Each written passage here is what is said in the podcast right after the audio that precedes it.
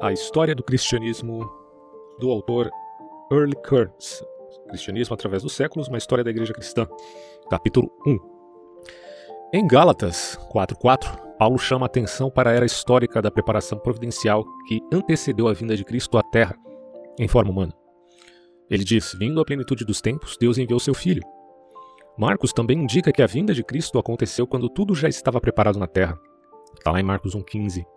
O estudo dos eventos que antecederam o aparecimento de Cristo sobre a Terra faz com que o estudante equilibrado reconheça a verdade das afirmações de Paulo e Marcos.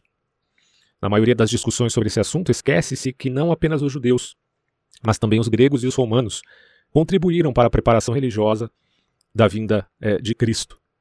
Os gregos e romanos ajudaram a levar o desenvolvimento histórico até o ponto em que Cristo pudesse exercer o impacto máximo sobre a história de uma forma até então impossível. Você tem no, no, a língua grega, por exemplo, a cultura grega, a, a infraestrutura romana, tudo isso facilitou né, que o evangelho fosse pregado para todas as nações à época. Assim, as nações, digamos, as, aquelas do mundo conhecido. Contribuições políticas dos romanos. A contribuição política anterior à vinda de Cristo foi base, basicamente obra dos romanos. Esse povo, seguidor do caminho da idolatria, dos cultos de mistério, do culto ao imperador, a questão do paganismo era muito forte, o culto ao imperador também muito forte. Foi usado por Deus, a quem ignoravam, para cumprir a sua vontade. Os romanos, como nenhum outro povo até então, desenvolveram um senso de unidade da humanidade sob uma lei universal. Esse senso de solidariedade do homem no império criou um ambiente favorável à aceitação do evangelho que proclamava a unidade da espécie humana, baseada no fato de que todos os homens estavam sob a pena do pecado e que a todos era oferecida a salvação que os integra no organismo universal, que seria a Igreja Cristã, o corpo de Cristo. Nenhum império do Antigo Oriente Próximo, nem mesmo o Império de Alexandre, tinha conseguido dar aos homens um sentido de unidade numa organização política. A unidade política seria a contribuição particular de Roma. A aplicação da lei romana, a questão do direito romano, aos cidadãos de todo o império era imposta diariamente a todos os cidadãos e súditos do império pela justiça imparcial das cortes romanas. A lei romana se originava da lei consuetudinária da antiga, da antiga monarquia.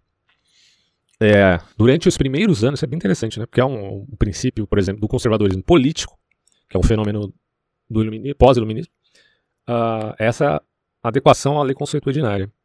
Mas enfim, durante o, os primeiros anos da República, no século V a.C., essa lei foi codificada nas doze tábuas, que eram parte essencial da educação de todo garoto romano.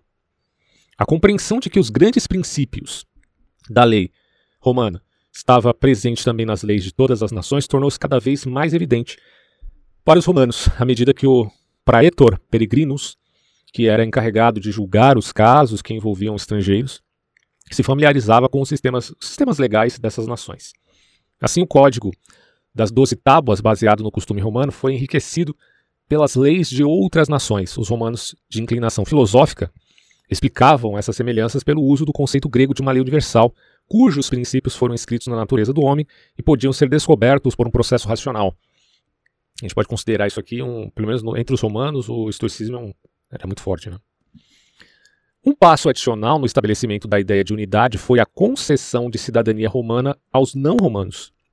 Esse processo foi iniciado no período anterior ao nascimento de Cristo e foi completado em 212, quando Caracalla concedeu a cidadania romana a todos os homens livres do Império Romano. O Império Romano reunia todo o mundo mediterrâneo que contava na história de então. Desse modo, para todos os propósitos práticos, todos os homens estavam debaixo de um único sistema jurídico e eram cidadãos de um só reino. É curioso, né? Porque no Apocalipse de João, Roma é tido como o império do, da besta. Mas mesmo assim, é, tem uma ambiguidade né, na, na importância de Roma quanto ao cristianismo. O Império Romano, alguns imperadores romanos perseguiram os cristãos de maneira sanguinolenta, cruel. Agora, apesar disso, né, a estrutura do Império Romano serviu para a propagação, ironicamente, né, para a propagação do Evangelho de Cristo. Olá pessoal, desculpem a interrupção. Só estou passando para oferecer o conteúdo pago do canal caso queira ajudar o projeto. Estamos disponibilizando dois conteúdos inéditos. 1. Um, estudo do fascismo na íntegra. 2. Estudo da história na filosofia segundo Hannah Arendt. Cada uma dessas aulas por apenas 20 reais. E caso se interesse, para vocês ou seus filhos, indico o curso de desenho anime arte, também na descrição, juntamente com a plataforma do Apoia-se. Agradeço sua paciência. Agora continue com a aula. A lei romana, ah, com sua ênfase na dignidade do indivíduo e no direito deste à justiça e à cidadania romana, além de sua tendência a agrupar homens de raças diferentes numa só organização política, antecipou um evangelho que proclamava a unidade da espécie, ao anunciar a pena do pecado e o salvador do pecado, certo? Porque o Cristo ele veio salvar o homem disto, do pecado. Paulo lembrou aos do, da igreja é, filipense que eles eram membros da comunidade celestial. Então esse é o primeiro ponto. O segundo ponto, ó. o movimento livre em torno do mundo mediterrâneo teria sido muito difícil para os mensageiros do evangelho antes de César Augusto, considere 27 a.C. a 14 depois de Cristo. A divisão do mundo antigo em grupos, cidades-estado ou tribos pequenos e enciumados um do outro, impedia a circulação e a propagação de ideias, tá? Então você tem lá a cidade-estado, é, por exemplo em Atenas ou de Esparta. Bom, é meio complicado, né? É, você ter um pensamento cosmopolita que propicie, digamos assim, essa troca de ideias. Aí ele vai dizer aqui: com o aumento do, do poderio imperial romano no período da expansão imperial, ocorreu uma era de desenvolvimento pacífico nos países ao redor do Mediterrâneo. Pompeu tinha varrido os piratas do Mediterrâneo e os soldados romanos mantinham a paz nas, nas estradas da Ásia, África e Europa. Esse mundo relativamente pacífico tom, tornou mais fácil para os primeiros cristãos ir de um lugar para o outro, pregando o evangelho a todos os homens. Aí ele tem até uma foto aqui do famoso, da famosa religião de Mitra, né, que era concorrente à época do cristianismo. Ele diz assim, ó, Mitraísmo, uma religião da antiga Pérsia e Índia. Mitra era o deus da luz e da sabedoria que matou o touro sagrado. Do corpo moribundo do touro saíram todas as espécies bons de, da, da fauna e da flora. A imortalidade era recebida através de rituais e de um rigoroso sistema ético. A seita era popular entre os soldados romanos na época. Em termos mitológicos, né, o era muito forte. Em termos filosóficos, o estoicismo também era muito forte. Bom, um outro aspecto aqui, terceiro, ó, os romanos criaram uma ótima, um ótimo sistema de estradas, é a questão da infraestrutura que eu falei de início, que iam de, do, do Marco Áureo, no Fórum, a todas as regiões do Império. As estradas principais eram construídas para durar séculos. Isso é impressionante, né? Elas passavam. eu tô pensando aqui nas estradas aqui no Brasil, só tem buraco, bicho. E, bom, o Império Romano parece que era melhor, né? Elas passavam por montes e vales até chegarem aos pontos mais distantes do Império. Um estudo das viagens de Paulo mostra que ele se serviu muito desse ótimo sistema viário para atingir os centros estratégicos do Império Romano. As estradas romanas e as cidades estrategicamente localizadas à margem dessas estradas foram uma ajuda indispensável na concretização da missão do, do apóstolo Paulo. A missão, assim, pô, é, tem muita, hoje virou modinha, né, falar mal do apóstolo Paulo por esse revisionismo histórico da heterodoxia, mas ninguém pode negar a importância de Paulo na civilização, cara. Quem nega isso é porque não, nunca estudou direito né, esse assunto. É, é, fenomenal a importância de Paulo, em todos os sentidos, inclusive uma influência profunda na filosofia cristã de Agostinho e posteriormente, claro, de Tomás de Aquino. É, no protestantismo, Paulo tem uma importância também, assim, total. Então, é, Paulo é figura fundamental uh, para a civilização ocidental, só perdendo, evidentemente, para Cristo, né? Lógico, porque Cristo aí é quem divide a história. Um quarto elemento aqui uh, da importância do Império uh, da, dos romanos, né? Digamos assim, ironicamente favorecendo o Evangelho apesar das perseguições do próprio Império. O papel do exército romano no desenvolvimento do ideal de uma organização universal e na propagação do Evangelho não pode ser ignorado. Os romanos uh, adotavam a prática de usar habitantes de, das províncias no exército como forma de suprir a falta de cidadãos romanos causada pelas guerras e pelo conforto da, eh, conforto da vida. Os provincianos entravam em contato com a cultura romana e ajudavam a divulgar suas ideias através do mundo antigo. Além disso, alguns desses homens converteram-se ao cristianismo eh, e levaram o evangelho às regiões para onde eles de eram designados. É, esse é um dado importante. Muitos gentios convertidos eram romanos. Né?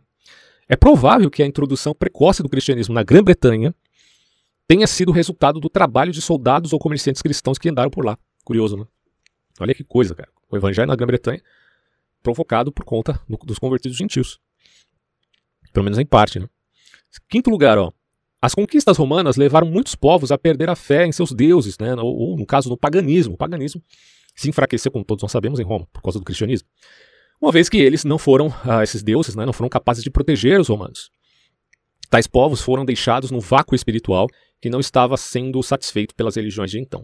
Além disso, os substitutos que Roma tinha a oferecer em lugar das religiões perdidas nada mais podiam fazer além de levar os povos a compreenderem sua necessidade de uma religião mais espiritual. É, é assim, o, o, cristianismo, vamos combinar, comparado com, com, os mitos pagãos da época, o cristianismo é extremamente superior, né? Desculpa, não tem o que falar. O culto ao imperador romano, que surgiu cedo na era cristã, inclusive tem um livro muito bom aqui, que é do Hans Joseph Clark, que fala do entorno religioso do cristianismo, esse aqui é o tomo 2, Culto aos governantes, imperadores, filosofia e gnose. Recomendo muito esse livro, ele fala mais especificamente do culto ao imperador, muito mais do que aqui nesse livro do Early Kearns, né? Que as propostas são, a proposta é diferente. O Early Kearns está trazendo um geralzão, a história da igreja toda, né? Até, claro, o final da escrita dele. A história continua. Mas o, o, o, Hans, Joseph, o Hans Joseph Clark, ele é mais específico nessas questões aqui. Ele pontua como do, dos governantes e a filosofia da gnose. Recomendo. Bom, então assim, aí fala, né? Além disso, os substitutos que Roma tinha a oferecer em lugar das religiões perdidas nada mais podiam fazer além de levar os povos a compreenderem sua necessidade de uma religião mais espiritual, né? Repetindo. Bom, o culto ao imperador romano, que surgiu cedo na era cristã, atraiu o povo somente como um meio de tornar tangível o conceito de império romano, que acabava sendo uma religião meio imanente, né? Uh, essa coisa do culto do imperador. A apoteose né, dessas figuras aí políticas, que voltou com muita força, principalmente uh, mediante as revoluções do século, principalmente do século XX, acho que o século XX é o século do retorno à apoteose dos arautos políticos. Né? Bom, as várias religiões de mistério pareciam oferecer muito mais que isso como um meio de auxílio espiritual e emocional, e nelas o cristianismo achou seu maior rival, certo? O rival do cristianismo era o esoterismo, que também, em parte, se valia do próprio cristianismo. Esoterismo é aquela coisa das escolas esotéricas, esotérico com S. O esotérico com X é público, com S, é, digamos assim, é para apenas um pequeno grupo. A adoração uh, de Cibele, a grande mãe terra, foi trazida da Frígia para Roma. A adoração dessa deusa da fertilidade tinha ritos tais como o drama da morte e ressurreição do consorte de Cibele, chamado Atis, o que parecia suprir as necessidades emocionais do povo. O culto a Ísis, também muito forte, é, importado do Egito, era semelhante ao de Cibele, com sua ênfase na morte e ressurreição. O mitraísmo, ah, como a gente acabou de ver aqui, importado da Pérsia, teve aceitação especial entre os soldados romanos. Ele tinha um festival em dezembro, uh, um ser maligno, um salvador nascido miraculosamente, né? e Mitra sendo um deus salvador, tem um aspecto soteriológico, além de capelas e cultos de adoração. Era um concorrente assim muito forte do, do cristianismo. Todas essas é, religiões enfatizavam um deus salvador. O culto de Cibele, a necessidade do homem de redenção, é uma coisa a gente pode observar tem um caráter mais universal do que propriamente específico apenas na religião cristã. Só o cristianismo fala de redenção. Não. o elemento redenção tem um caráter universal no homem. Até porque o homem vê né, sua passagem na terra sendo temporária, vê os seus próprios pecados e a necessidade, portanto, do aspecto soteriológico. A soteriologia é um fenômeno uh, que implica em suprir uma necessidade humana. Tá? E isso era muito forte nesse, nesse período, a ênfase em deuses salvadores. Então, o culto de Cibele conclamava seus adoradores ao sacrifício de um touro e o batismo de seus seguidores com o sangue desse touro. O mitraísmo possuía, além de outra coisa, outras coisas, refeições sacrificiais. É, mas não pensem que o cristianismo imitou o mitraísmo com aquela coisa da Santa Ceia, né, do, ou da missa e tal, que é aquela coisa do vinho uh, e do pão. Porque isso já aparece no Antigo Testamento uh, com Abraão, simbolicamente falando, né, o vinho e o pão como símbolos. Né? Uh, então, isso aí já está muito antes, certo, da, do mitraísmo. Então não dá para dizer que foi uma imitação do cristianismo em relação ao mitraísmo, é, que o contrário também é, seria uma especulação possível. Então, o mitraísmo tinha refeições sacrificiais. Por causa da influência dessas religiões, as exigências que o cristianismo apresentava aos indivíduos não, não pareciam tão estranhas. Quando muitos descobriram que o sacrifício de sangue dessas religiões nada podiam fazer por eles, foram guiados pelo Espírito Santo a aceitar a realidade oferecida no cristianismo. Aí ele vai dar aqui algumas referências. Alguns estudiosos atuais tentaram ver as religiões de mistério como uma das principais fontes do cristianismo, é o que eu estava falando, né? É, de acordo com eles, Paulo teria desenvolvido a simples religião ética de Jesus em uma religião de mistérios. No entanto, deve ser lembrado que a igreja primitiva lutou contra essas religiões e recusou-se terminantemente a ter qualquer contato com elas. Aparece que é uma referência em 1 Coríntios 8,5. Essa ação estava em contraste acentuado com a tendência romana ao sincretismo, certo? Por quê? Se a tendência romana ao sincretismo e o cristianismo supostamente está imitando essas religiões de mistério, então os primeiros cristãos poderiam admitir a mistura, mas não o fizeram. Outro ponto, ó, conquanto que um cidadão romano cumprisse as obrigações para o, culto ao imperador, ele estava livre para seguir outra religião se assim desejasse. Além disso, só que o cristianismo tem esse caráter exclusivista. É, tem duas facetas do cristianismo, né? Tem a inclusão e a exclusão. A inclusão é que ele aceita todo mundo. A exclusão é que ele não admite sincretismo. Pelo menos não no sentido é, doutrinal soteriológico, dogmático soteriológico. Tá? Salvação é só Cristo, Cristo é o único caminho. É, se houve cristianismo, se houve sincretismo, o cristianismo por conta do uh, não dos mitos, mas da, das imagens, né, trocadas. Você não vai mais adorar a Isis, você vai meio reverenciar a Maria. É, você vai usar essa didática das imagens de escultura que eu eu não acho interessante porque eu sou mais protestante do que católico. Mas tem todo esse sincretismo em termos estéticos, mas não do ponto de vista soteriológico, né? Aí vai falar aqui a questão da, das perseguições também. É, o mundo pagão romano descobriu rapidamente que essa nova religião, né, o cristianismo, diferentemente das outras, não faria concessões na sua ética e teologia. Não haveria essa concessão. Assim é fácil ver o quão impossível teria sido para Paulo sintetizar o cristianismo com qualquer outra religião predominantemente daquela época. Tem muita falácia, né, dessa história aí do, da, do cristianismo como uma é, um mimetismo de outras religiões, tem muita falácia e tome muito cuidado, tá? Não são estudos sérios. Por isso que eu estou recomendando aqui esse livro, pautado numa bibliografia enorme. São, acho que, sei lá, acho que 15 páginas, uh, ou até mais, de só de bibliografia desse livro. Então recomendo bastante. Aliás, a editora aqui é a editora Vida Nova, tá? Bom, mas continuando. A análise desses fatores permite concluir que o Império Romano criou um ambiente político favorável à propagação do cristianismo nos primórdios de sua existência. Nem mesmo a Igreja da Idade Média não conseguiu desfazer da glória da, da Roma imperial e procurou perpetuar seus ideais no sistema eclesiástico. Agora, um adendo importante. Eu falei que é ambígua essa relação, porque os próprios cristãos, os primeiros cristãos, viam Roma como império da besta. Só você ler o Apocalipse você vai ver que tem essa vinculação. Não estou dizendo a igreja romana, tá? Isso é outra coisa. Eu estou falando do império romano, que perseguiu os cristãos de forma cruel. Mas apesar disso, ironicamente, né, a estrutura, a infraestrutura romana foi utilizada uh, para a propagação do próprio evangelho.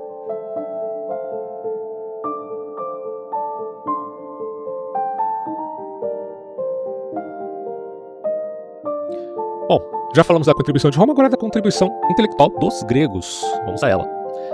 Embora importante para a preparação para a vinda de Cristo, a contribuição romana foi ofuscada pelo ambiente intelectual criado pela mente grega. Ponto. Isso é um fato.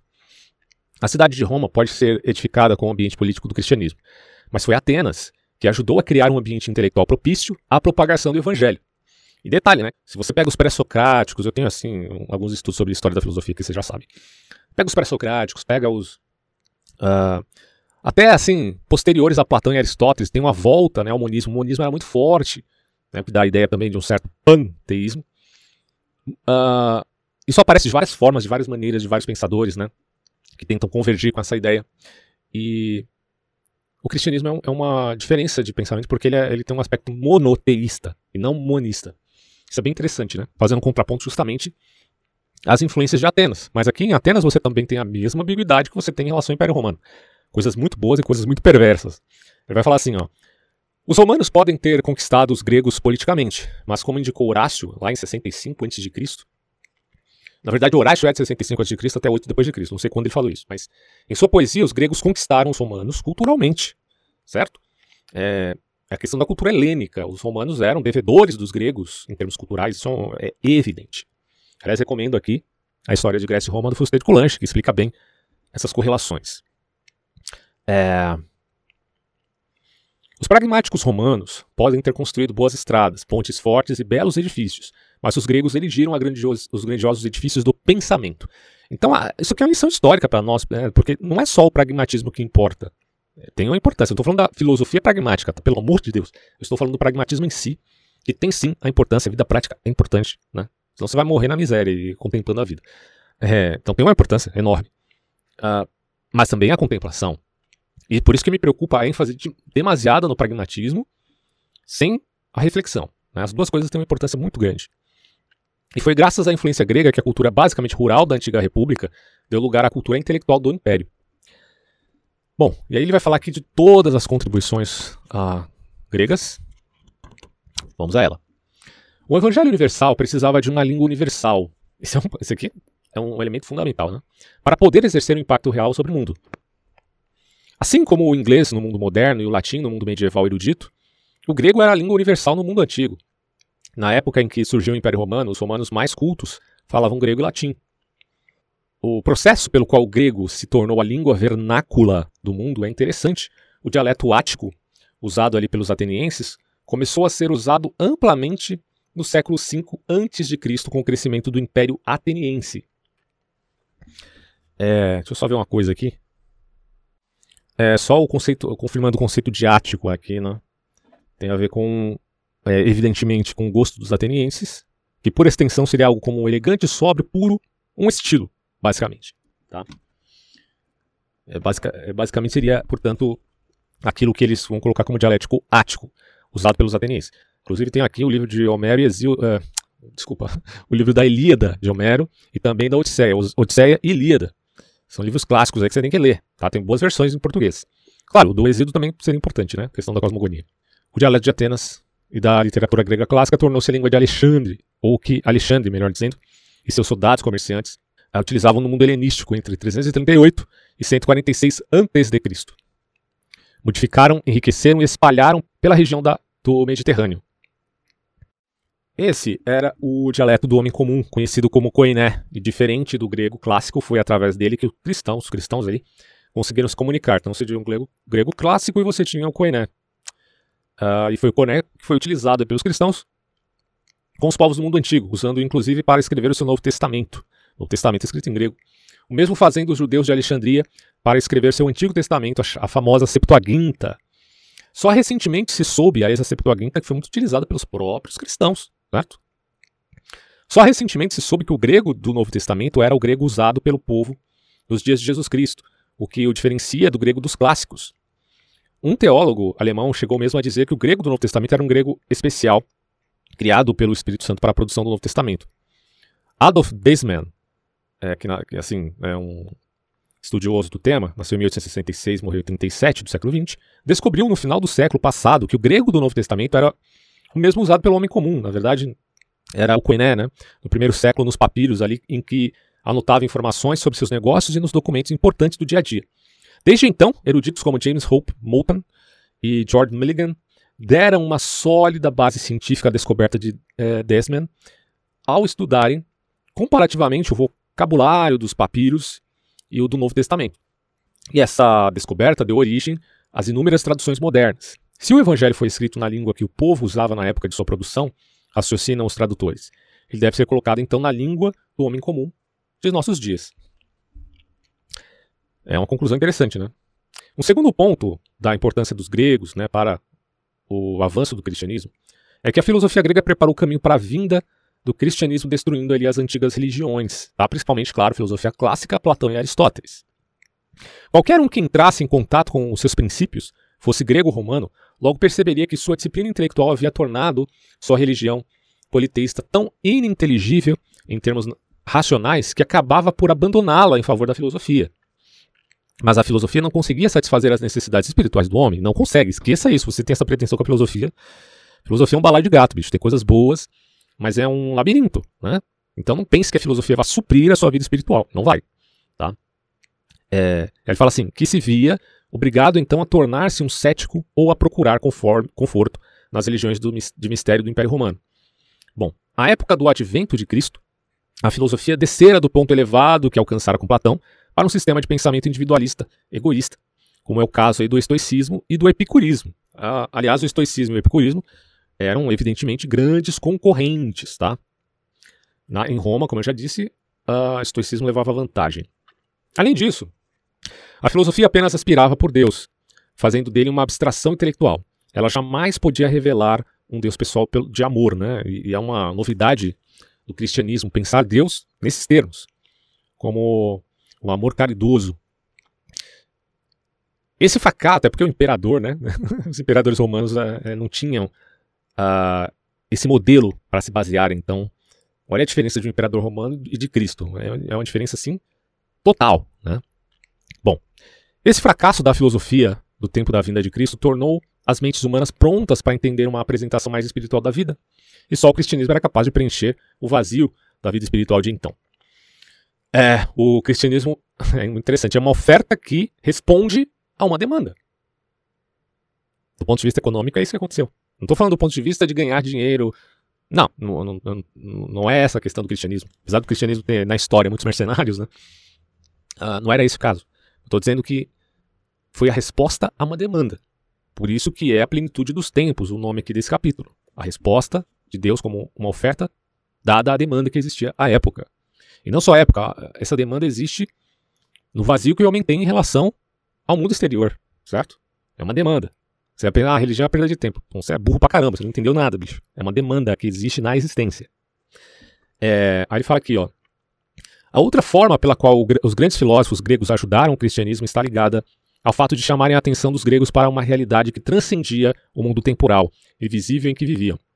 Tanto Sócrates como Platão ensinaram cinco séculos antes de Cristo que este presente mundo temporal dos sentidos, a transitoriedade, que era um problema para Platão, é apenas uma sombra do mundo real e que os ideais supremos são abstrações intelectuais, como o bem, a beleza e a verdade, a questão dos universais, né, que foi um, um, uma polêmica ali na Idade Média. Insistiam que a realidade não era temporal e material, mas espiritual e eterna. Então a eternidade tem um vínculo intrínseco com Deus, que é um Deus pessoal e um amor profundo. Isso é a, a clara e evidente narrativa cristã. Sua busca da verdade nunca os levou uh, diz ele aqui a respeito dos pagãos, a um Deus pessoal, mas mostrou o máximo que o homem consegue fazer buscando Deus através do intelecto. Né? O Deus de Sócrates, Platão e Aristóteles é distante, mas ainda assim, pelo menos em Aristóteles, você tem uh, esse aspecto né, da admissão de Deus. Em Platão você tem um demiurgo e fica em aberto a questão do bem supremo, se seria pessoal ou não. Tá? O que daria margem até né, à possibilidade de pensar o platonismo em termos monistas. É, existem escolas de pensamento platônicas que são monistas, outras que são dualistas. Tá? Isso aí todo mundo que estuda Platão sabe, né? existe é, essa distinção. Plotino, por exemplo, era né, é certamente monista quando fala de emanações. Agora, o cristianismo, ele se vale, obviamente, da sua própria revelação, e em Platão, apenas do ponto de vista de uma sofisticação da teologia, e não da admissão é, das ideias platônicas propriamente ditas. Tá? Bom. Uh, então a questão do, do, bem, da beleza e da verdade na pessoa de Deus, homem, Cristo. Os gregos também aceitavam a imortalidade da alma, mas não tinham lugar para a ressurreição do corpo.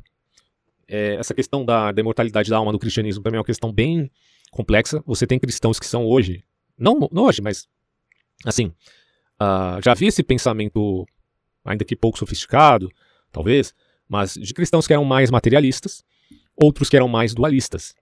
Tá? Alguns, ah, e hoje existem cristãos que são materialistas, que admitem apenas o corpo, não a alma, no sentido dual. Né? Claro, a gente tem que fazer também a diferenciação entre dualismo cartesiano e dualismo platônico. Né? Tem algumas pequenas diferenças aí a se considerar. Tá? Ah, mas, independente disso, sempre existiu na história ah, cristãos que admitiam esse aspecto dual do homem, alma e corpo, outros admitiam o aspecto trino, que é alma, corpo e espírito, e outros que admitiam só o corpo né, e a volta do homem pela ressurreição. Hoje em dia, por exemplo, você tem os adventistas do sétimo dia que são monistas, né, em termos uh, da filosofia uh, da mente, né, mas são cristãos e admitem que a ressurreição do corpo é que implica a vida. Aí você pensa, ah, mas então as pessoas são totalmente determinadas se, se a resposta a isso é o monismo. Não necessariamente, né? Hoje em dia o que é muito discutido na filosofia da mente é o é uma espécie de monismo, um materialismo, vamos dizer assim, emergencial. Então a consciência seria emergente e, portanto, não poderia ser redutiva, reducionista, uh, redutível, né, melhor dizendo. Então, o erro do materialismo é quando ele tenta reduzir a consciência a isto ou aquilo. Então, quando você vê um cristão de caráter materialista, você pode ter certeza que ele acredita na ressurreição do corpo e ele também acredita que a mente e a consciência são irredutíveis, tá? Porque se ele não acreditar nisso, ele não é cristão de verdade, ele está seguindo uma aporia, certo? Uh, e tem muitos cristãos, não só de adventistas, que seguem esse tipo de, de prescrição. Uh, mas o que impera mesmo no, na história do cristianismo é o pensamento de que não, só, não há só corpo, mas alma também, tá? Que é sustentada por Deus. Aí ele continua aqui dizendo o seguinte, ó. A literatura e a história grega evidenciam claramente que os gregos estavam preocupados com os problemas do certo e do errado, e com o futuro eterno do homem. Né? Sócrates é clássico nessa, nesse tipo de preocupação e perguntar, afinal, o que é justiça? Hum? Uh, Ésquilo, que viveu entre 525 a 456 a.C., em sua peça Agamenon, aproxima-se da afirmação bíblica, dizendo: Estais certos de que o vosso pecado vos há de atingir? Isso, se você comparar com números 32 e 23, né? Você tem ali uma, uma vinculação. Ao insistir que os problemas da, de Agamenon, né, no caso de Ésquilo, eram consequência de seu mau procedimento. Os gregos, entretanto, viam o pecado como um problema mecânico e contratual, não o viam como um problema pessoal que afrontava a Deus e prejudicava, e prejudicava os homens. E é bem interessante porque há também na, no pensamento grego uma culpa originária. Né? Tem muita gente que fala ah, o cristianismo é culpado de trazer a culpa, né, redundantemente falando. É culpado de trazer a culpa para o Ocidente. Será? Bom, essa ideia de culpa originária já existe no pensamento uh, anterior ao cristianismo, no pensamento grego. No orfismo, isso é explicado com o mito de Zagreu. E tem vários outros mitos que tentam explicar por que, que o homem se sente compelido uh, e constrangido diante das suas próprias ações, certo? Mas com essas diferenças aqui, como ele está apontando, né? Aí ele vai dizer assim, ó, a época da vinda de Cristo, os homens tinham compreendido finalmente a insuficiência da razão humana e do politeísmo. É, as filosofias individualistas de Epicuro e Zenão, e as, uh, que tem a ver com hedonismo, mas não hedonismo moderno, pelo amor de Deus, né? O Epicuro tem um hedonismo até um tanto ascético, né? É curioso isso, porque a antiguidade é um pensamento, pelo menos ali no Epicuro, é, é até um tanto sofisticado, viu? E Zenão e as religiões de mistério atestam o desejo do homem de ter um relacionamento mais pessoal com Deus. O cristianismo veio oferecer esse relacionamento uh, pessoal e descobriu que a cultura grega, em função de sua própria inadequação, tinha produzido muitos corações famintos, né? Isso é bem curioso. De novo, né, a questão da demanda e a oferta proposta pelo cristianismo. Outra uh, questão relativa aos gregos. O povo grego também contribuiu no campo da religião para preparar o mundo a aceitar a nova religião cristã quando ela surgisse. O advento da filosofia grega materialista no sexto século a.C. destruiu a fé das pessoas no velho culto politeísta, descrito na Ilíada e na Odisseia de Homero. É uma cosmogonia, assim, uma cosmovisão de Homero é totalmente diferente da cosmovisão cristã, se a gente for observar bem, né? Porque ali, nos gregos antigos, você tinha uma mentalidade do universo, é um ciclo eterno, e os homens são mortais. Uh, e o cristianismo inverte isso quando diz que os homens é que serão eternos e que esse universo padecerá. Como Pedro diz, os elementos abrasados se derreterão. Então é uma, inversão. Não é mais a questão de você ver a coisa de forma cíclica, mas com começo, meio e fim. Então há uma história retilínea, não necessariamente cíclica. Claro que existem elementos cíclicos, certo? Na história. E o cristianismo admite isso, mas tendo sempre a visão de que chegará a um fim. A um, vamos colocar assim, a um clímax. O, o, cristianismo diz: a história tem ou terá um clímax. Isso é bem interessante porque na esteira do cristianismo seguiram vários outros pensadores que, que eram opostos né, à fé cristã, mas que ainda estavam seguindo esse raciocínio. O Conte, por exemplo, quando fala da evolução da história, o, Mar... o próprio marxismo também, né? Quando fala das causas determinísticas das... e da lei da história, aspecto materialista, antes deles o próprio Hegel, né? Com a sua evolução espiral, vamos colocar assim, a, a, tendo a dialética como estrutura da realidade. É claro que o, o cristianismo ele não é essas coisas, né? É, mas ele tem esse elemento de dizer, olha, na história haverá um clímax. E todas as religiões políticas posteriores terão o seu clímax, né? O marxismo, por exemplo, é o comunismo. Uh, no Conte é a revolução positivista, ou, ou, vamos dizer assim, a sociedade puramente positivista, e por aí vai. Então você vê que coisa interessante, né? Que a influência do cristianismo ela é muito forte nos pensadores posteriores porque é a base da civilização, ponto, não tem muito o que dizer. Mas continuando o texto, ele vai dizer, ó, o povo grego, ah, repetindo um pouco essa parte, contribuiu no campo da religião para é, preparar o mundo e aceitar a nova religião, tal, tal, tal. Embora alguns elementos desse culto tivessem permanecido vivos no mecanismo, o culto oficial, ele logo perdeu a vitalidade, ah, porque aí o, foi dando lugar né, aos valores e aos, à ritualística, digamos assim, cristã. Depois disso, o povo se voltou para a filosofia. Uh, no caso aqui, ele está contando a história dos gregos, né, que saiu da, daquela influência de, de Homero e de Exildo e se voltou para a filosofia. Então estamos em plena época de Platão que critica Homero. Né? Sócrates critica Homero. Ou pelo menos a obra em algum sentido. Mas essa também logo perdeu, a questão da filosofia, logo perdeu o vigor. A filosofia tornou-se um sistema de individualismo pragmático, dirigido pelos sucessores dos sofistas, ou um sistema de individualismo subjetivista, como se apresentava nos escritos de Zenão, o estoico, e de Epicuro também, que era o, o hedonismo.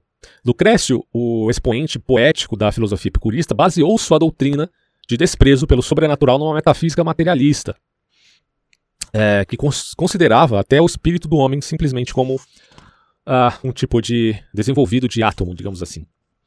O estoicismo considerava o sobrenatural, mas seu Deus era de tal modo identificado com a criação, por isso sendo profundamente imanente, que acabava caindo num panteísmo. Aliás, é bem curioso pensar que o cristianismo liberal, estou falando do liberalismo teológico, não é liberalismo econômico, não confunda. O liberalismo teológico ele cai justamente no, na imanentização de Deus, ao, ponto de se tornar quase que um panteísmo. Até chegar Calbart e, e virar a mesa e falar: olha, vamos parar com a palhaçada, porque Deus é totalmente outro, né? Então não, não podemos confundir Deus como sendo essa ideia de que tudo né, seria ele e tanto sacro como profano. Seria uma coisa meio bizarra, né? Bem não, totalmente bizarra. Bom, aí vai falar aqui, ó. Embora ensinasse a paternidade de Deus e a fraternidade do homem e sustentasse um elevado código de ética, isso aqui, os estoicos. A escola de Estoá deixava que o homem, os próprios estoicos, a escola de Estoá são os estoicos, uh, deixava que o homem, por um processo racional, praticasse sua própria obediência às leis naturais que deveriam ser descobertas apenas pela razão. E claro que a gente não está falando aqui de racionalismo, que é um fenômeno posterior ao cartesianismo, é um fenômeno pós-Descartes, tá? Mas ainda assim tem a, questão da, da razão como um apelo a essa busca da ética. E era necessitarista, tá? Era bem determinista, que o negócio ao ponto de ser fatalismo, estoicismo. É bem problemático. Mas enfim, não tanto porque aqueles que buscavam a razão tinham a liberdade, a liberdade, como diz a, o Agostinho, né, de fazer o bem. Aí é dito o seguinte: desse modo, os, os sistemas gregos e romanos de filosofia e religião contribuíram para a vinda do cristianismo ao destruírem as velhas religiões politeístas e demonstrarem a incapacidade da razão para alcançar Deus, a religião de mistério, para onde muitos foram, familiarizaram o povo a pensar é, em termos de pecado e redenção. Então, quando o cristianismo apareceu, as pessoas do Império Romano estavam bem receptivas aí a uma religião que parecia oferecer uma perspectiva espiritual para a vida. Uma resposta, portanto, a uma necessidade. E é isso que o cristianismo foi. E por isso que ele cresceu tão rapidamente, né? E isto significa, portanto, o conceito de providência divina, que foi muitas vezes utilizado de formas uh, bizarras na história. Inclusive, tô, você sabe que eu estou lendo a biografia do Hitler, pelo Joachim Fest, e Hitler vivia falando de providência divina em sua própria pessoa, né? Utilizando esse conceito de uma maneira terrível. O filósofo, historiador da filosofia, Nicolau Bagnano, diz que providência sempre remete à ideia de necessitarismo. Você sabe que minha visão é, é totalmente diferente disso, porque eu acho que, o, que providência divina leva em consideração tanto possibilidade quanto necessidade em termos de determinação, mas que determinação não tenha é, necessário vínculo com a ideia de fatalismo. E daí, falar de providência não significa falar de determinismo enquanto fatalismo, e sim de uma ação direta de Deus no mundo. Agora, tudo isso do ponto de vista teológico, naquelas picuinhas, né, uh, e querelas aí sobre uh, calvinistas, arminianos, molinistas, aí já é uma história bem difícil de... Você entra né, nesse tipo de discussão, difícil chegar a algum lugar, né? Vai mais fácil aceitar aí a doutrina ignorância, uh, mas considerando as apreensões filosóficas, né? Então, de qualquer maneira, há de se ter a aceitação de que a vida tem caráter de possibilidade, de potência e de ato. E não é só potência e ato, mas as três coisas: possibilidade, potência e ato. E daí você pode admitir providência divina nesses termos, quanto à ideia de plenitude dos tempos, como dizia Paulo, sem que isso implique nas palavras posteriores, bem posteriores ali no século XX, do próprio Hitler, que se achava providência divina. Porque se tudo é determinado fatalmente, então Hitler estaria certo, né? Nesses termos. Mas não estava porque uma coisa é a questão da possibilidade, outra da potência. Estou falando do ponto de vista uh, filosófico. E as contribuições uh, religiosas agora? Para a gente terminar o capítulo 1, tá? Ele vai falar assim. As contribuições religiosas para a plenitude tempo, do tempo incluem tanto as dos gregos e romanos como a dos judeus. Todavia, por mais importantes que tenham sido as contribuições de Atenas e Roma, como pano de fundo para o cristianismo, as contribuições dos judeus se destacam como a herança do cristianismo. O cristianismo pode ter se desenvolvido no sistema político de Roma e ter enfrentado o ambiente intelectual criado pelo pensamento grego, mas seu relacionamento com o judaísmo foi muito mais íntimo, é lógico, né? Então o judaísmo pode ser considerado como o caule de onde haveria de brotar a rosa do cristianismo. E podemos falar até do judaísmo do segundo templo, né? Que é uma questão aí que também é um estudo bem complexo. Uh, mas alguns vão dizer, como, como uma autora chamada Mary. Ah, esqueci o nome dela agora, não. Depois eu lembro. Mas ela, ela meio que vai dizer que o cristianismo é um resgate do culto dos, uh, do primeiro templo, em alguns aspectos, né? Depois eu vou ler alguns artigos dessa autora que são bem interessantes para a gente simplesmente repensar a fé do ponto de vista aí crítico. Uh, apesar dela, claro, ela tem uma, uma fé, se não me engano, ou é metodista ou presbiteriana, alguma coisa assim. Mas dentro de um, de um elemento historiográfico ela traz novidades, né? Bom, o judaísmo pode ser então considerado como um caule de onde haveria de brotar a rosa do cristianismo. Embora os judeus fossem uma nação pequena, eles ocupavam a Palestina, um pedaço de terra que ligava a Ásia, a África e a Europa. Sua posição central e o fato de ter sido conquistada e levada em cativeiro pela Síria, por Babilônia e por Roma ajudaram a espalhar suas ideias religiosas por todo o mundo mediterrâneo. Ao contrário dos gregos, os judeus não, não buscavam encontrar Deus através da razão humana. Eles pressupunham sua existência e lhe prestavam o culto que sentiam lhe dever. É, pela revelação, evidentemente, né? Dos profetas e da, da lei. Essa atitude do povo judeu foi muito influenciada pelo fato de que Deus o procurou e se revelou a ele na história, através de suas aparições a Abraão e outros grandes líderes do povo, principalmente Moisés, né? Porque para que você vai ficar é, usando de racionalidade quando você vê um mar se abrindo na sua frente? Então, não tem muito que ficar se, pergun se perguntando: Deus existe, não existe, blá blá blá. o mar se abriu, né, bicho? Então, vamos lá. Bom, Jerusalém tornou-se o símbolo de uma ativa preparação religiosa para a vinda do cristianismo. É claro que o judaísmo hoje não aceita isso, né? Mas, enfim. A salvação viria, pois, dos judeus, como Cristo diria a mulher no poço, lá em João 4,22. Dessa pequenina nação cativa, situada na encruzilhada da Ásia, quer dizer, ou seja, a, a menor nação do mundo, praticamente, né, uma espécie de a, semente de mostarda, é que viria a salvação. Uh, aí ele fala aqui, ó, dessa pequenina nação cativa situada na encruzilhada da Ásia, África e Europa viria um salvador. A salvação vem dos judeus, ponto. O judaísmo forneceu a hereditariedade do cristianismo e ao mesmo tempo deu abrigo à religião que havia acabado de nascer. Não que Cristo veio fundar uma religião, tá? Não é bem isso não. Mas é que ele representa a plenitude dos tempos, ponto. A questão do monoteísmo. O judaísmo contrastava flagrantemente com a maioria das religiões pagãs ao fundamentar-se num sólido monoteísmo espiritual. Eu, eu para ser mais exato, eu diria que é enoteísmo, né? Não é monoteísmo, mas a, a grande questão é que o enoteísmo, de forma alguma, fere a apreensão monoteísta. Então dá para dizer monoteísmo também. Porque no enoteísmo você tem um Deus Supremo, de qualquer forma. Né? E, e, e, esse Deus Supremo é um Deus pessoal, não é um Deus tipo panteísta. Então, o monoteísmo está abrigado aqui nessa ideia, mas o monoteísmo está dizendo: olha, existem outros seres celestiais. Você quer chamar de deuses? Chame. Você quer chamar de seres angelicais? Chame. Eles existem, mas estão debaixo de um poder monoteísta. Tá? É, claro que você fala se existem deuses, né, da ideia de politeísmo, mas se, um, se há um Deus Supremo, então a coisa ganha outra é, conotação, e esse Deus Supremo é o verdadeiro Deus, acabou. Depois de sua volta do cativeiro babilônico, os judeus nunca mais caíram em idolatria. A mensagem de Deus para eles, através de Moisés, era de total fidelidade ao único Deus verdadeiro de toda a terra. Os deuses dos pagãos eram apenas ídolos que os profetas judeus condenavam em termos muito claros. Uh, sublime, esse sublime monoteísmo foi espalhado por numerosas sinagogas localizadas em volta da área mediterrânea durante os três últimos séculos anteriores à vinda de Cristo. É bom que se diga que, assim, quem estuda mais profundamente sistemas é o Michael Heiser, tá? Michael Heiser que vai tratar com essa interpretação do que era de fato o monoteísmo para os judeus antes de Cristo. Eu acho que ele é mais exato nessa posição enoteísta do que o Early Kearns aqui. E a questão da, da esperança messiânica. Os judeus ofereceram ao mundo a esperança de um Messias que estabeleceria a justiça na terra. Essa esperança messiânica estava em claro antagonismo com as, com as aspirações nacionalistas que Virgílio retratou no poema em que descrevia um rei romano ideal que haveria de vir, o filho que nasceria a Augusto. A esperança de um Messias, isso aqui é muito curioso, né? A esperança de um Messias tinha sido popularizada no mundo romano a partir dessa firme proclamação feita pelos judeus. Até mesmo os discípulos, depois ali da morte e ressurreição de Cristo, ainda esperavam por um reino messiânico sobre a terra. Isso está em Atos 1, 6. Uh, eles acreditavam na, na, no táxi grego, que significa ele vem sem demora, rápido, para agora, já.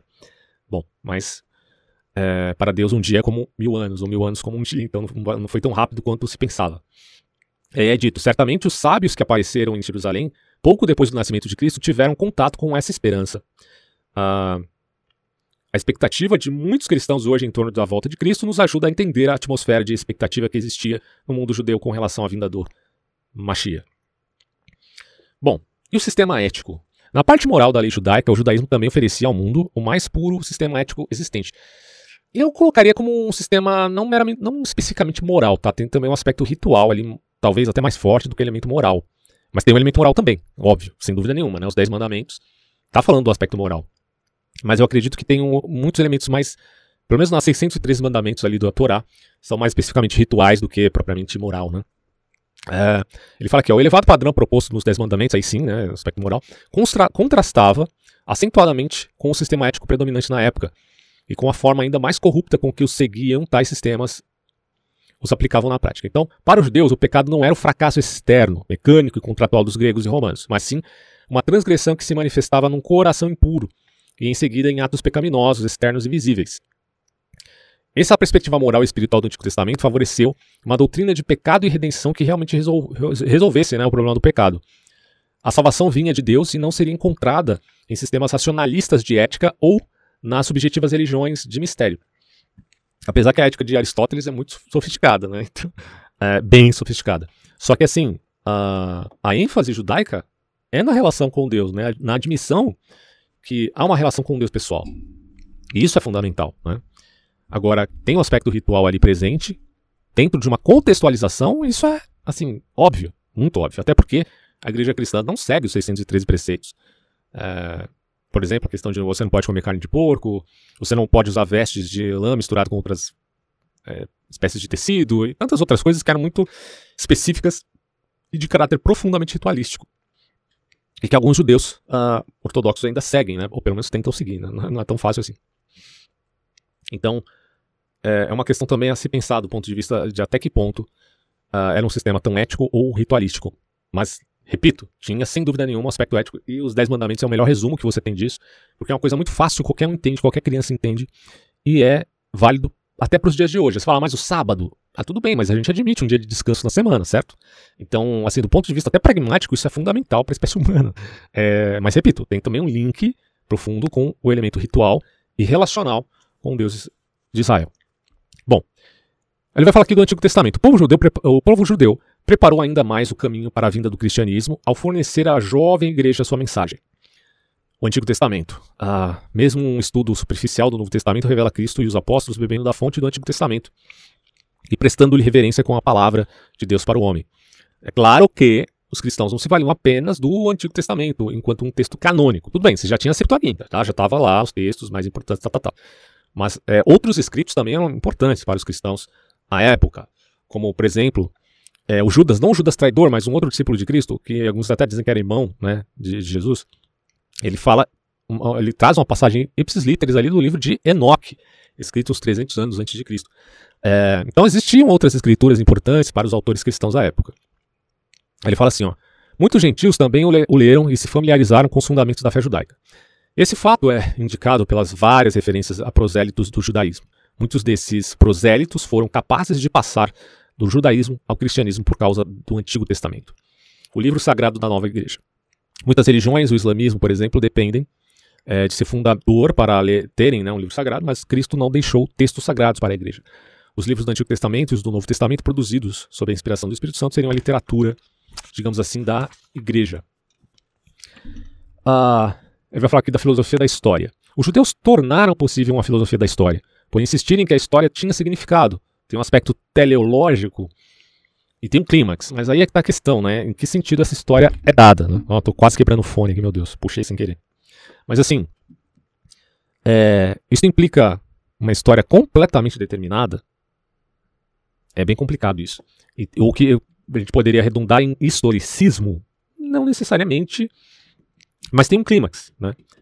Uh, que Deus é, aponta dada a natureza humana. Ó, oh, se a natureza humana é esta, ah, está em pecado, alguns vão rejeitar, outros vão aceitar a salvação, etc, etc. Logo, isto redundará nisto, nisso e naquilo outro, né, conforme dito nas profecias. Mas toda profecia, como aponta Michael Heiser de forma correta, tem sempre uma condicional. Se fizeres isto ou aquilo, se não fizeres isto ou aquilo, etc, etc. Então, por conta dessa condicional, entra também o caráter aí profético, um elemento de possibilidade, apesar de haver a determinação. como, essas, como se dá essa correlação efetiva na profecia, por exemplo, do Apocalipse, eu já não sei ao certo. Tá? Mas é isso, né? Tem uma filosofia da história. Ele fala assim: eles se opunham a toda e qualquer visão que transformasse a história numa série de ciclos sem significado ou, sem, ou num processo de evolução linear. Uh, eles defendiam uma visão linear e cataclísmica da história, uma degeneração, tá? Na qual o Deus soberano que criou a história iria triunfar sobre a falha do homem na história para trazer à existência uma era dourada. Então acho que o grande resumo aqui é, do cristianismo é exatamente essa sentença. Uh, há uma ordem perfeita no início. Tudo que Deus criou é bom, inclusive. Parece até loucura, né, falar isso, mas hoje é aceitável dizer que, que existia mais ordem no início do universo do que em seu fim, né, considerando, portanto, a ordem no sentido bom. Não no sentido de Heidegger, né, porque Heidegger vai dizer que ordem uh, representa uma, uh, como o todo e dá a ideia de uma ordem cardinal que não possibilita né, a própria ideia de, de liberdade, digamos assim. Ou pelo menos a conclusão que chegaremos é essa, apesar de Heidegger falar tanto de possibilidade, né? É bem esquisito chegar a essa conclusão, mas é, existia uma ordem no seu sentido ordinal e ela respeitava, portanto, a relação do homem com Deus, certo? Do ponto de vista teológico, isso foi abalado. E esse abalo redundou, portanto, na constante degeneração do homem. Claro que há picos de melhoria, uh, há sempre oscilação nessa linha do tempo, tá? Por exemplo, a gente pode dizer que aqui no século XX, ou XXI, melhor, está no XXI já, né? O século XXI, em alguns aspectos, é melhor né, do que a Antiguidade ou a Idade Média. Uh, porém, tem coisas que talvez não sejam tão boas assim, certo? Então há essas oscilações, mas haverá, portanto, um clímax dada a degeneração do homem que já é prevista por conta, uh, digamos assim, da sua queda. E a grande lição é, no final das contas, Deus será soberano, no final das contas, quem vai triunfar é ele, porque o homem, enfim, tem essa falha, dada a queda do intelecto. Para alguns é intelecto e vontade, para outros é só intelecto. A questão da sinagoga agora. Os judeus também forneceram uma instituição que foi muito útil no surgimento e desenvolvimento do cristianismo primitivo. Essa instituição era a sinagoga judaica, nascida da necessidade decorrente da ausência dos judeus do templo Jerusalém, durante o cativeiro babilônico. A sinagoga se tornou parte integrante da vida judaica. Através dela, uh, os judeus e também muitos gentios se familiarizaram com uma forma superior de viver, era também o lugar onde Paulo pregava primeiro, em todas as cidades por onde passou, né, no itinerário de suas viagens missionárias, e ela foi a casa da pregação do cristianismo primitivo. De fato, o judaísmo era o pedagogos para conduzir o homem a Cristo, né, a ideia de pedagogo. O assunto, os assuntos, melhor, que discutimos aqui, finalizando esse capítulo, mostram o quanto o cristianismo foi favorecido é, de, em caráter emergencial, tanto quanto a época como quanto a região no período de sua formação. Em nenhuma outra época da história do mundo antes da vinda de Cristo houve uma região tão grande sob uma mesma lei e um mesmo governo. O mundo mediterrâneo também tinha uma só cultura, cujo centro estava em Roma. A existência de um idioma universal tornou possível levar o evangelho à maioria das pessoas do império numa língua comum a elas e ao pregador. A Palestina, o berço da, nossa, da nova religião, tinha uma localização estratégica nesse mundo. Né? É, Palestina é um nome meio pejorativo, né, consideremos, mas era a semente de mostarda para o mundo. Pequenininha, mas tornaria a grandiosidade do cristianismo no mundo. Paulo estava certo ao enfatizar que o cristianismo não se fez em qualquer canto. Né, tá, está lá em Atos 26, 26. Porque a Palestina era um importante cruzamento que ligava o continente da Ásia e da África com a Europa por via terrestre.